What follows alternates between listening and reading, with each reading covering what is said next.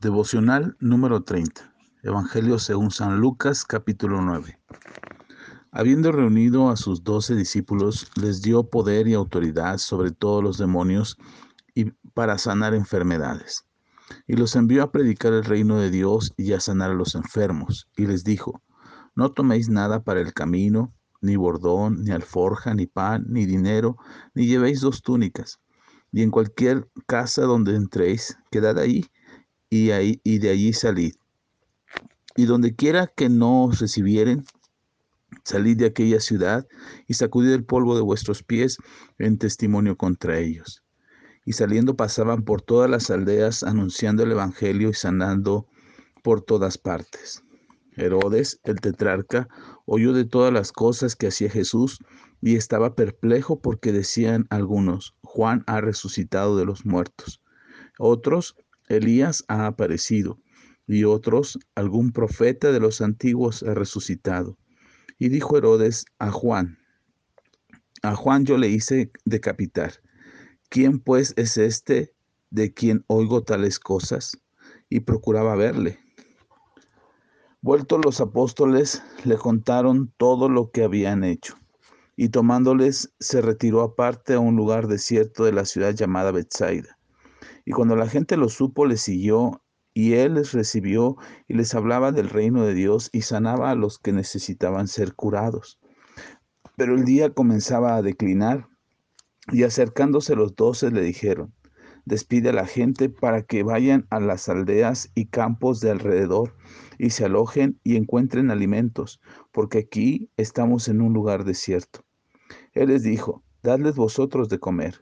Y dijeron ellos, no tenemos más que cinco panes y dos pescados, a no ser que vayamos nosotros a comprar alimentos para toda esta multitud. Y eran como cinco mil hombres. Entonces dijo a sus discípulos, hacedlos sentar en grupos de cincuenta en cincuenta. Así lo hicieron, y haciéndolos sentar a todos, tomando los cinco panes y los dos pescados, levantándolos al cielo, los bendijo y los partió y dio a sus discípulos para que los pusiesen delante de la gente.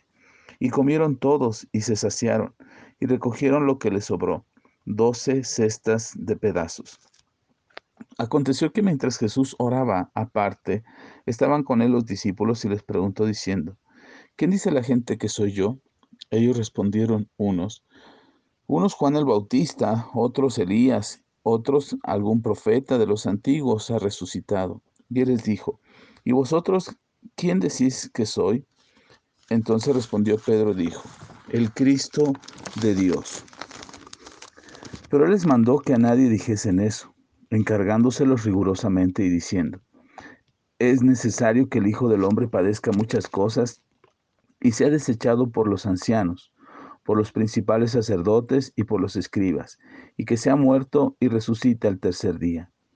Y decía a todos, si alguno quiere venir en pos de mí, niéguese a sí mismo, tome su cruz cada día y sígame, porque todo el que quiera salvar su vida la perderá, y todo el que pierde su vida por causa de mí, éste la salvará. Pues, ¿qué aprovecha al hombre si gana todo el mundo y se destruye o se pierde a sí mismo? Porque el que se avergonzare de mí y de mis palabras, de, de éste se avergonzará el Hijo del Hombre cuando venga en su gloria y en la del Padre y de los santos ángeles. Pero os digo en verdad que hay algunos de los que están aquí que no gustarán la muerte hasta que vean el reino de Dios. Aconteció como ocho días después de estas palabras que tomó Pedro a Juan y a Jacobo y subió al monte a orar. Y entre tanto que oraba, le aparecía de su rostro, la apariencia de su, de su rostro se hizo otra, y su vestido blanco y resplandeciente. Y aquí dos varones que se hablaban, que hablaban con él, los cuales eran Moisés y Elías, quienes aparecieron rodeados de gloria y hablaban de su partida que iba a Jesús a cumplir en Jerusalén. Y Pedro y los que estaban con él estaban rendidos de sueño, mas permaneciendo despiertos vieron la gloria de Jesús y a los dos varones que estaban con él. Y sucedió que apartándose ellos de él, Pedro dijo a Jesús, Maestro, bueno es para nosotros que estemos aquí y hagamos tres enramadas, una para ti, una para Moisés y una para Elías, no sabiendo lo que decía. Mientras él decía esto, vino una nube que los cubrió y tuvieron temor al entrar en la nube. Y vino una voz desde la nube que decía, Este es mi Hijo amado, a él oíd. Y cuando cesó la voz, Jesús fue hallado solo, y ellos callaron, y por aquellos días no dijeron nada a nadie de lo que habían visto. Al día siguiente, cuando descubrieron el, descendieron del monte, una gran multitud les salió al encuentro. Y aquí un hombre de la multitud clamó diciendo, Maestro, te ruego, te ruego que veas a mi hijo, pues es el único que tengo y sucede que un espíritu le toma y de repente da voces y le sacude con violencia y le hace echar espuma y estropeándole a duras penas se aparta de él. Y rogué a tus discípulos que le echasen fuera y no pudieron. Respondiendo Jesús dijo, oh generación incrédula y perversa, ¿hasta cuándo he de estar con vosotros y os he de soportar? Trae acá a tu hijo. Y mientras se acercaba el muchacho, el demonio le derribó y le sacudió con violencia. Pero Jesús reprendió al espíritu inmundo y sanó al muchacho y se le devolvió a su padre. Y todos se admiraban de la grandeza de Dios. Y maravillándose todos de todas las cosas que hacía, dijo a sus discípulos, haced que, haced que os penetren bien en los oídos estas palabras, porque acontecerá que el Hijo del Hombre será entregado en manos de hombres. Mas ellos no entendían estas palabras, pues les, estaba, les estaban veladas para que no las entendiesen y temían preguntarle sobre esas palabras.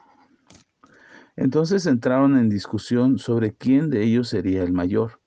Y Jesús, percibiendo los pensamientos de sus corazones, tomó a un niño y lo puso junto a sí, y les dijo, Cualquiera que reciba a este niño en mi nombre, a mí me recibe. Y cualquiera que me recibe a mí, recibe al que me envió. Porque el que es más pequeño entre todos vosotros, ese es el más grande. Entonces respondiendo Juan, dijo, Maestro, hemos visto a uno que echaba fuera demonios en tu nombre, y se lo prohibimos porque no sigue con nosotros. Jesús le dijo, no se lo prohibáis, porque el que no es con nosotros, por el que no es contra nosotros, perdón, por nosotros es. Cuando se cumplió el tiempo en el que él había de ser recibido arriba, afirmó su rostro para ir a Jerusalén y envió mensajeros delante de él, los cuales fueron y entraron a una aldea de los samaritanos para hacerle preparativos. Mas no le recibieron, porque su aspecto era como de ir a Jerusalén. Viendo esto sus discípulos, Jacobo y Juan, dijeron, Señor, ¿Quieres que mandemos que descienda fuego del cielo como hizo Elías y los consuma? Entonces volviéndose él los reprendió diciendo, Vosotros no sabéis de qué espíritu sois, porque el Hijo del Hombre no ha venido para perder las almas de los hombres, sino para salvarlas. Y se fueron a otra aldea. Viendo ellos, uno le dijo en el camino, Señor, te seguiré a donde quiera que vayas. Y él le dijo, las zorras tienen guaridas, las aves de los cielos nidos, mas el Hijo del Hombre no tiene dónde recostar la cabeza. Y dijo a otro, sígueme. Él le dijo, Señor, déjame que primero vaya y entierre a mi Padre. Jesús le dijo, deja que los muertos entierren a sus muertos, y tú ve y anuncia el reino de Dios. Entonces también dijo otro, te seguiré, Señor, pero deja que me, que me despida primero de los que están en mi casa. Y Jesús le dijo, Ninguno que poniendo su mano en el arado mira hacia atrás es apto para el reino de Dios. Ahora en el capítulo 9 vemos que nuestro amado Maestro, nuestro Señor Jesucristo, sigue interactuando con la gente y sigue encontrándose con todos ellos y dándoles lecciones a sus discípulos acerca de lo que está por acontecer nos encontramos primero que el Señor Jesús ahora envía a los doce delante de él, a sus doce discípulos, los envía para orar por los enfermos, para anunciar el reino de los cielos, para liberar endemoniados y los cubre. Me gusta que dice el, escritor del Evangelio, Lucas, dice que los, eh, les dio poder y autoridad. Estas son dos características que Dios le ha dado a la iglesia cristiana. La iglesia de Cristo, la iglesia de nuestro Señor, todos aquellos que hemos decidido creer en Jesús y que hemos aceptado a Jesús como nuestro Señor y Salvador, debemos de madurar espiritualmente para poder ejercer esta autoridad y este poder. Es como si a un niño pequeño le diéramos eh, una gran responsabilidad. Siendo pequeño no podría ejercer esa autoridad, no podría distinguirse que tiene esa autoridad. Hasta que va madurando y va creciendo, ese pequeño empieza a ejercer la autoridad y el poder que le fue concedido. De igual manera nosotros, cuando no maduramos espiritualmente, cuando no nos esforzamos por crecer espiritualmente y por permanecer unidos a nuestro Señor Jesucristo, batallamos y tenemos problemas y dificultades y enfrentamos situaciones que no podemos resolver.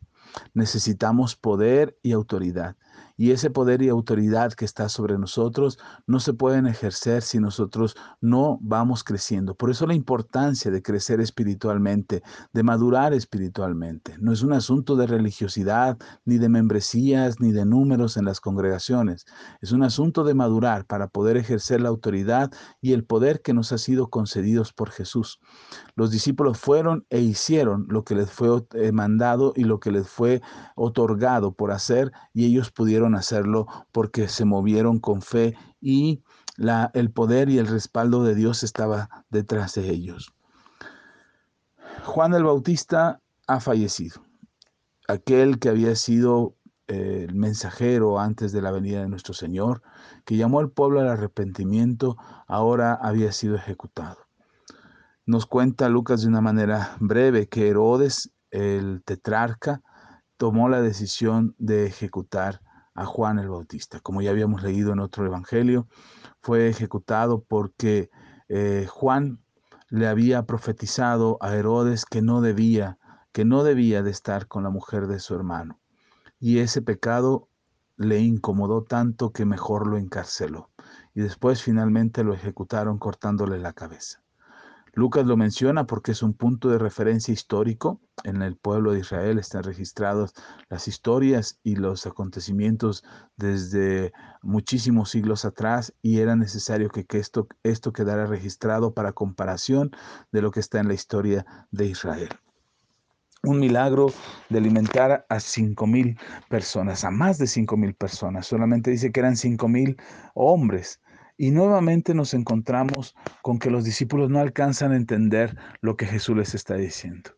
Ellos preocupados, sí, tienen preocupación por la gente, tienen preocupación porque no han comido, porque ya es tarde, porque están a medio desierto y no hay forma de poderlos alimentar. Están preocupados por la gente, pero solamente preocupados.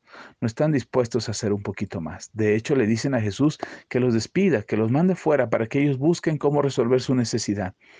Y ellos creen que con esa actitud están siendo lo suficientemente espirituales para impresionar a Jesús. Y Jesús los desafía y les dice, ustedes alimentenlos. Creo que todos los días Dios nos desafía.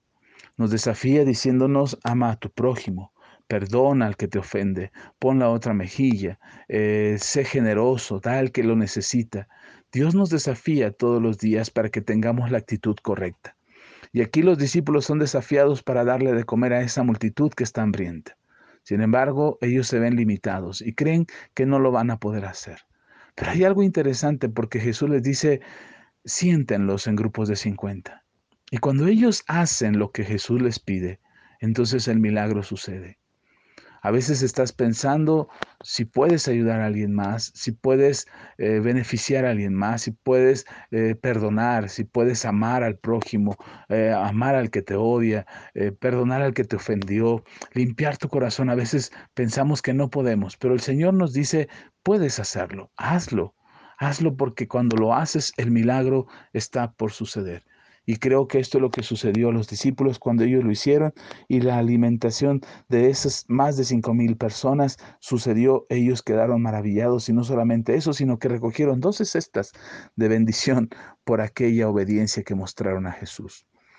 Yo estoy seguro que cuando obedecemos a Dios en lo que Él nos pide que hagamos respecto a otras personas, aunque tengamos buenas intenciones, pero si no hacemos nada, el milagro no sucede. Es hasta que hacemos que el milagro sucede. Y lo que tengamos que hacer, eso debemos hacerlo. Jesús desafía a los, a los discípulos haciendo la pregunta de quiénes, de quién creían ellos que era Jesús. Y Lucas nos los cuenta de una manera sencilla que fue Pedro el que le dijo, tú eres el Cristo de Dios. Recordemos que la palabra Cristo significa enviado, lo que en hebreo sería Mesías. En, en griego es Cristo y ambas palabras significan enviado o este ungido o este asignado de parte de Dios. Y Jesús es el Mesías, el ungido, el Cristo, el enviado de Dios para salvación, el Salvador de nuestras almas. Después del versículo 21 al 27, nuevamente Jesús habla aparentemente de malas noticias, porque les recuerda o les anuncia acerca de su muerte. Pero hay algo que nosotros tenemos que hacer ante las malas noticias? Uno, reservarte un poquito ante las malas noticias, no dejarte llevar. Las noticias, las malas noticias siempre llegan primero, pero no por eso vamos a dejarnos llevar, que muevan nuestras emociones y que nos haga creer que esas malas noticias que están llegando son determinantes. Jesús les hace saber que Él será eh, asesinado, que Él va a morir en Jerusalén, pero ellos no alcanzan a entender todo. Ahora, nosotros necesitamos creer en Jesús. Nosotros decidimos a quién creer. Puedes creerle al diablo, al enemigo que te da malas noticias, o puedes creerle a Jesús que tiene buenas noticias del reino de Dios para tu vida. Es tu decisión. Y sin embargo, a pesar de que Dios tiene buenas noticias para nosotros, nosotros generalmente nos dejamos llevar por las malas noticias, como que estás enfermo, que no te va a alcanzar, que te despidieron del trabajo, que la situación es grave, que la delincuencia abunda, que hay crisis en el país, que la situación no va a mejorar y vemos las noticias y vemos cosas que son verdaderamente sorprendentes, malas noticias, que parece que eso es lo único que hay a nuestro alrededor. Pero el reino de los cielos son buenas noticias. El Evangelio son buenas noticias. Así es que el Señor mismo desafía a los discípulos y le dice, aquel que se avergüenza de mí no será reconocido cuando el Hijo del Hombre vuelva. Porque es importante que si nosotros decimos creer en Jesús, no tendríamos por qué avergonzarnos de lo que está aconteciendo como si Dios estuviera fallando. Y Dios no está fallando de ninguna manera, Dios no le está fallando al mundo. Dios está teniendo misericordia del mundo para no exterminar a la humanidad y acabar con todos los problemas que existen hoy. Dios está mostrando su amor que murió Jesucristo en la cruz del Calvario para que todos los que crean en Él puedan salvarse. Dios tiene tanta misericordia por la humanidad que la palabra de Dios dice que Dios no quiere que Dios quiere que ninguno se pierda, sino que todos procedan al arrepentimiento. Así es que aparentan ser malas noticias las que Jesús le da a los discípulos, pero me gusta lo que al final dice, porque hay una promesa de esperanza, una promesa de salir victorioso, de ser vencedor, y en eso deberíamos confiar y creer. Y nuevamente Lucas nos cuenta ahora cómo es que, eh, en los siguientes versículos, cómo es que Jesús se encuentra con Elías y con Moisés. Y en este caso Lucas menciona eh, este acontecimiento y seguramente tuvo que preguntarle, porque recordemos que Lucas hizo una investigación acerca de todos los acontecimientos acerca de Jesús para que él pudiera recabar toda la información y pudiera escribir este evangelio que estamos leyendo ahora en este devocional. Y entonces Lucas seguramente tuvo que preguntar a uno de los tres, a Jacobo, a Pedro o a Juan, porque si leemos el Evangelio dice que no, eh, ellos no le contaron a nadie. Ellos se sentían un poco quizás inseguros de lo que había pasado. ¿Qué tal que si lo habían soñado? ¿Qué tal que si lo habían imaginado? ¿Qué tal que si no era real? Y se reservaron ese acontecimiento, se lo reservaron por algún tiempo hasta que vieron la oportunidad y entendieron que eso que habían visto había sido un momento sobrenatural. A veces nos reservamos las cosas que Dios hace y nos las reservamos por miedo de que vayan a pensar que estamos locos, de que lo imaginamos, que es una fantasía, que es una ilusión y que no es Dios. Pero el consejo que te puedo dar para saber si es Dios el que te está hablando, el que te está mostrando algo sobrenatural, el que te habló a través de un sueño o que te dio una visión o simplemente recibiste una palabra en tu corazón y quisiera saber si es Dios, la mejor forma de saberlo es lo que dijo el Padre cuando se acercó esa nube y los cubrió para detener el sol estaba viniendo sobre todos ellos. Y entonces vino una nube y se oyó una voz del cielo que dijo, este es mi Hijo amado, a él oíd. Cuando tienes una incertidumbre, una duda, acerca de si es Dios el que te está hablando, si este sueño que tuviste fue de parte de Dios o no, tienes que escuchar a Jesús. En tu oración, dile a Dios, dile a Jesús, esto que está pasando, esto que estoy sintiendo, esto que soñé, esto que vi, ¿e-, ¿eres tú Jesús? ¿E-, ¿Eres tú hablándome? ¿Eres tú diciéndome algo importante? ¿Tienes un mensaje para mí? Señor, quiero entender lo que tú me quieres decir y quiero saber lo que tú me estás hablando para que yo pueda compartir ese mensaje.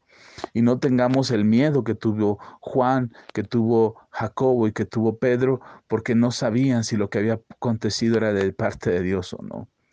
El consejo es el consejo del Señor, el consejo de Dios, cuando dice, este es mi hijo, a él oíd. Y si tienes dudas acerca de lo que Dios está hablando a tu vida, pregúntale a Jesús. Él está contigo y dile, háblame Señor, quiero entender tu mensaje, quiero saber lo que tú me estás diciendo, quiero comprenderlo Señor.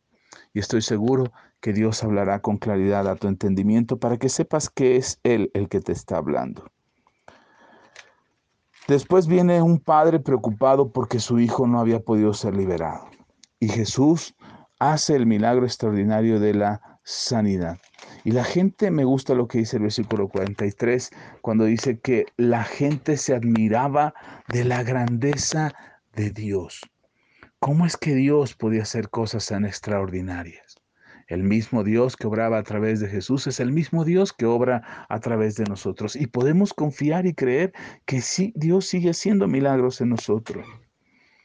Nuevamente Jesús anuncia que va a morir, que es necesario que vayan a Jerusalén y que es en Jerusalén que será muerto. Dice el versículo 44, el Hijo del Hombre será entregado en manos de hombres. Y ellos no entendían estas palabras. Pero no solamente no las entendían, sino que tenían miedo a preguntar a qué se refería.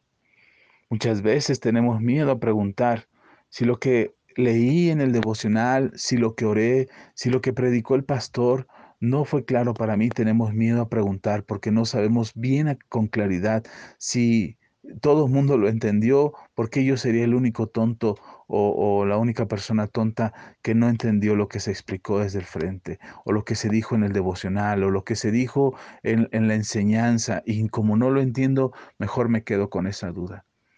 No debemos hacer eso porque las dudas, las cosas que no quedan claras, son pequeños huecos que se vuelven una oportunidad para el enemigo para sembrar incertidumbre, incredulidad y sobre todo falta de fe. Por eso vale la pena preguntar, vale la pena, la pena acercarnos y para eso estamos, para responder a tus preguntas. Hay un pasaje que a mí me gusta mucho que Jesús le dice a Juan, el que no es contra nosotros está a favor de nosotros. Hoy hay un pleito enorme entre la iglesia cristiana, entre los hijos de Dios. ¿Quiénes son los que dicen lo correcto? ¿Quiénes enseñan la doctrina correcta? ¿A qué iglesia pertenezco? ¿Dónde debería de congregarme? Y pensamos y somos confundidos y somos engañados. Pero deberíamos de entender que el Señor va a hablar a nuestro corazón y va a ponernos en el lugar que Él quiere.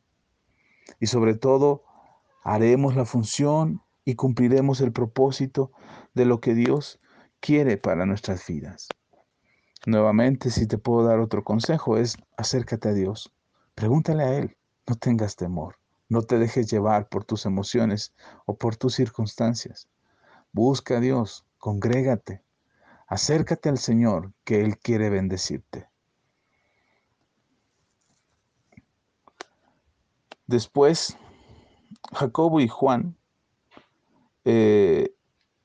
se adelantaron para prepararse para la cena, pero no fueron bien recibidos. Ellos se enfadaron porque la gente no los recibió. Ellos estaban muy contentos porque Jesús los acompañaba. Pero ahora se sentían ofendidos porque la gente los había rechazado. Y le dijeron a Jesús, ¿quieres que oremos para que caiga fuego del cielo? Y Jesús les reprende, les dice, ¿acaso no saben de qué espíritu son ustedes? A veces nosotros quisiéramos que Dios acabara con la gente que nos rechaza, con la gente que no está de acuerdo con nuestra manera de pensar. A veces quisiéramos que la gente que piensa diferente a nosotros se alineara a nuestros pensamientos o definitivamente desaparecieran de la tierra. Lamentablemente o favorablemente no es así. Yo creo que la lección más grande de vida que Dios nos da es poder aprender a amar a aquellos que no nos aman, aquellos que no quieren escucharnos. Y te voy a poner desde el lado como si tú fueras Juan o Jacobo. Ellos estaban del lado correcto, estaban del lado de Jesús, estaban enseñando las cosas que Jesús enseñaba. Habían sido enviados por Jesús, pero ahora eran rechazados. Eran rechazados por un pequeño pueblo que no los quería tener ahí, porque simplemente no tenían la apariencia de estar ahí, sino de alguien que iba a la ciudad más grande que era Jerusalén. Y ellos se enfadan, los discípulos se enfadan por ser rechazados. Si tú fueses rechazado porque enseñas el Evangelio, porque predicas de Jesús, el mismo Señor Jesús dijo en algún momento, bienaventurados sois, pero si eres rechazado por tu forma de pensar, porque eres diferente, porque la gente piensa distinto o simplemente porque no le caes bien a alguien y recibes rechazo, creo que vale la pena escuchar el consejo de Jesús y lo que Jesús le dijo a los discípulos. Vosotros no sabéis de qué espíritu sois. Lo que vale la pena saber es qué es lo que está dentro de ti. ¿Quién es el que habla dentro de ti? ¿Quién es el que guía tus pasos? ¿Quién es el que te muestra el camino? ¿Quién es el que te dice quién eres? ¿Cuál debe ser tu actitud, tu comportamiento, tu pensamiento, tu forma de ser, tus sentimientos alineados a su voluntad? Para que no te dejes llevar por las emociones que quieren que, esas emociones que quieren que haya fuego del cielo que destruya a tus enemigos o a tus adversarios sino el amor, sino más bien que sea el amor de Dios el que inunde tu corazón para amar, amar a aquellos incluso aquellos que te rechazan. Por último, había unos que querían seguir a Jesús. Y aquí hay dos ejemplos al menos. Dos ejemplos. Uno que le dice a Jesús, quiero seguirte, quiero ir detrás de ti, pero déjame que entierre eh, eh, no, perdón, le dice, quiero seguirte, te seguiré, Señor, pero déjame despedirme de primero de mi familia. Y Jesús les di, Jesús le dice, alguien que quiere seguirme no puede poner las manos en el arado y mirar hacia atrás. Si alguna vez has tenido oportunidad de ver cómo se ara la tierra, cómo se prepara la tierra con el arado, así con animales al frente y una persona eh, llevando el arado, conduciendo el arado, si alguna vez has visto, te darás cuenta que aquel que dirige no tiene oportunidad de voltear hacia atrás. Y este es el llamado que te quiero hacer en este devocional. Si has decidido seguir a Jesús y quieres seguir a Jesús, no mires atrás. No hay forma de que ese camino quede bien si sigues mirando atrás. Oremos. Padre, muchas gracias. Gracias por tu palabra, porque tu palabra es verdad. Solo te pido una cosa en esta hora. Solo te pido algo en esta hora. No quiero volver atrás. No quiero ir hacia atrás. Quiero seguir tus pisadas. Quiero seguir tus mandamientos. Quiero seguir tus enseñanzas. Quiero seguirte a ti, Jesús, sin importar lo que me rodea, sin importar lo que acontece en mi vida. Solamente quiero creer que tú eres Jesús, el Hijo de Dios, y que entregaste tu vida por mí en la cruz del Calvario para darme vida eterna y para salvarme de la muerte y del pecado. Te entrego mi vida, Señor, no quiero ir atrás. Dame la fuerza, que la guianza de tu Espíritu Santo me ayude a encontrar el camino por el que debo de andar para vivir conforme a tu plan poder reflejar a otros el mensaje de vida, como tus discípulos fueron y oraron por los enfermos y liberaron endemoniados. Yo quiero ser un mensajero. Yo quiero ir a que yo quiero ser aquel que va y ayuda al que lo necesita, dar de mí, entregarme más y compartir tu fe. Aprender a congregar, aprender que congregarme es importante y estar cerca de ti es muy valioso para mi vida. Porque finalmente la formación que estás haciendo dentro de mí dará testimonio de que tú eres Dios y que tú estás en mi vida. Gracias Señor, te lo pido en el nombre de Jesús. Amén